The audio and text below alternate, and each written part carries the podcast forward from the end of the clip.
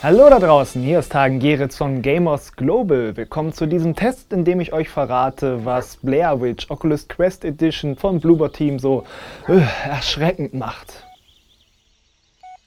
Anno 1999 schlug Blair Witch Project große Wellen. Das verdankte der Streifen zum guten Teil seiner cleveren viralen Werbekampagne, die vortäuschte, die im Found-Footage-Film auftretende Schar Studenten sei wirklich im Wald verschwunden.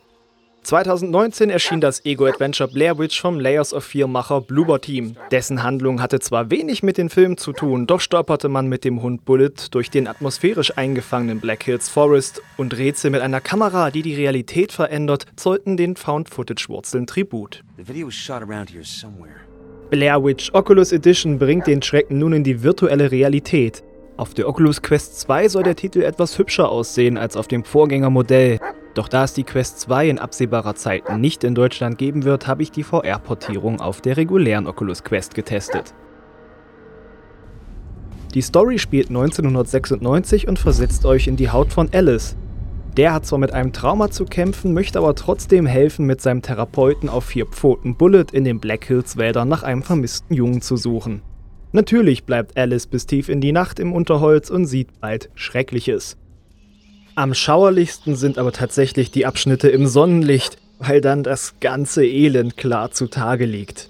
Führen wir uns nochmal das Original vor Augen. Ja, da gab es in der Grafik im Detail auch Schwächen, aber die Lichtstimmung, die war klasse und überall gab es umgefallene Bäumchen und Büsche. Da hatte ich das Gefühl, ich bin mitten im tiefen Wald. Und dann das. Dieser Texturmatsch und die unfassbar runtergedrehte Vegetation, die mindern echt den Spaß am mittendrin Gefühl. In der Nacht wird das besser kaschiert, doch immer wenn ihr näher an etwas herangeht, bringt sich die miese Grafik in Erinnerung. Auch unschön, alle Zwischensequenzen des Spiels erlebt ihr in einer Art Kinomodus. Nicht mal nur, wenn es filmische Kamerafahrten gibt, sondern auch bei Rückblenden aus der Ego-Perspektive. Aber gut, schon mancher Indie-Schocker hat bewiesen, dass eine dichte Atmosphäre grafische Mängel mehr als wettmachen kann. Auch wenn es hier wirklich schauerliche grafische Mängel sind.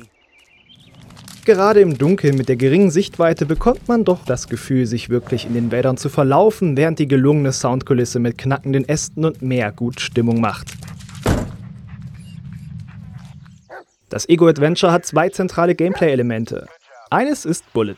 Ihr könnt den Vierbeiner zum nächsten Ziel vorausschicken, sodass ihr euch nie wirklich heillos verlauft. Außerdem holt euch der nützliche Begleiter Hinweise und warnt euch vor Gefahren.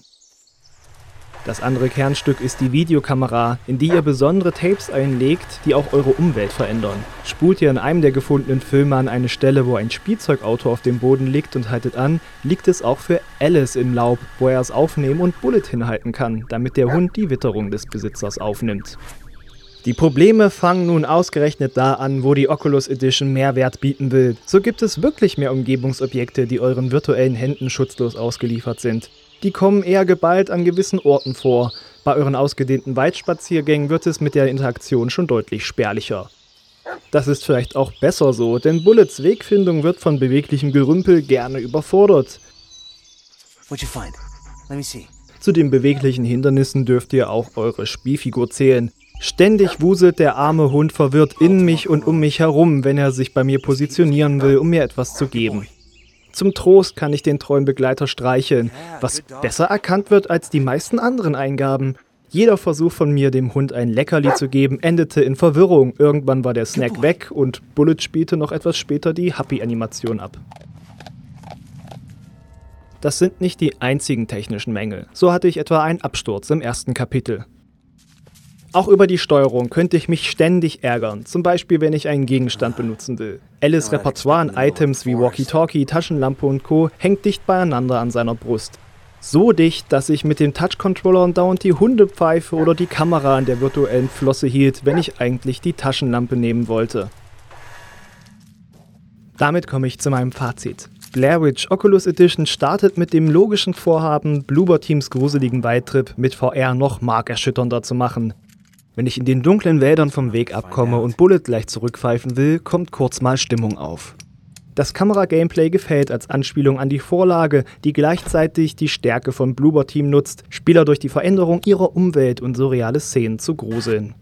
Wenn ich mich bei Angriffen von Kreaturen schnell auf der Stelle drehe, um die Wesen mit dem Strahl der Taschenlampe zu verscheuchen, glimmt kurz ein Eindruck davon auf, wie eine gelungenere Umsetzung von der Kabellosigkeit der Quest profitiert hätte. Stattdessen ist Blair Witch Oculus Edition in jeder Hinsicht eine Verschlimmbesserung, in der die scheußliche Grafik, die verhunzte Steuerung und andere technische Mängel ständig Distanz zwischen mir und dem Spiel schaffen, statt mich ins Geschehen zu ziehen. Ob dieser Horror auf der Quest 2 eine bessere Figur macht, weiß ich nicht zu sagen. Nach meiner Spielerfahrung kann ich aber nur sagen, meidet Blair Witch Oculus Edition wie verwunschene Forste bei Nacht. Meine Wertung lautet 3.0 von 10. Diesen Test gibt es als Video, Audio und Text. Weitere Fakten zum Spiel findet ihr auf www.gamersglobal.de. Und wenn ihr auf YouTube zuseht und das Video hat euch gefallen, lasst uns doch gerne einen Daumen nach oben da, abonniert den Kanal und drückt die Glocke. Danke sehr. I didn't, I didn't.